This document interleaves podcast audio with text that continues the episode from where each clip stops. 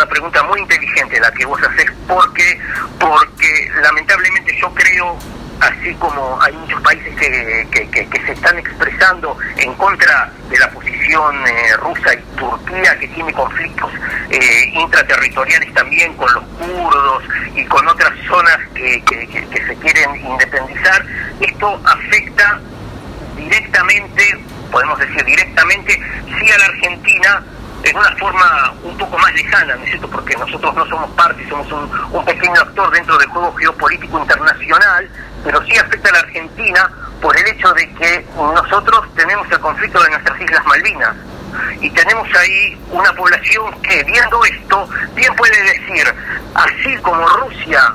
le dio independencia a esta región que dice que son ciudadanos rusos viviendo en Ucrania, también nosotros podemos pedir la independencia de Malvinas diciendo que somos ciudadanos ingleses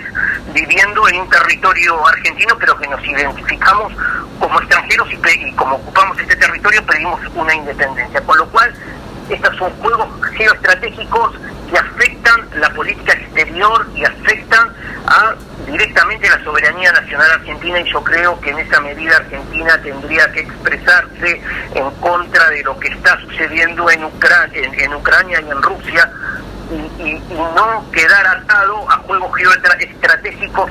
de entre de si somos pro norteamericanos o pro rusos, tenemos que abandonar esta posición, tenemos que mirar nuestras posiciones eh, y los intereses argentinos estratégicos y políticos y cuál es nuestra soberanía nacional porque a, un largo plazo puede llegar a afectar nuestros reclamos de soberanía sobre las Islas Malvinas y y presentarlo, esta, gente puede llegar a presentarlo después en, las Naciones Unidas